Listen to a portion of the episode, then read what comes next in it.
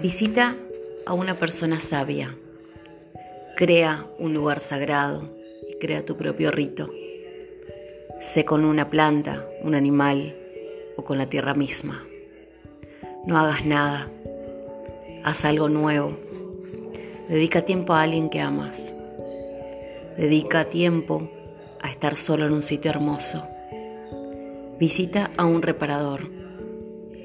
Diviértete. Visita a un, sitio sagrado y participa en un rito. Habla con alguien que conoces desde hace, desde hace mucho. Haz algo que no te guste. Busca un objeto de poder. Despréndete del ego. Fabrica algo. Conéctate por medio de un libro, una grabación, una película, la televisión o la pintura. Ríndete a cada momento Incua un sueño. Busca otro oráculo.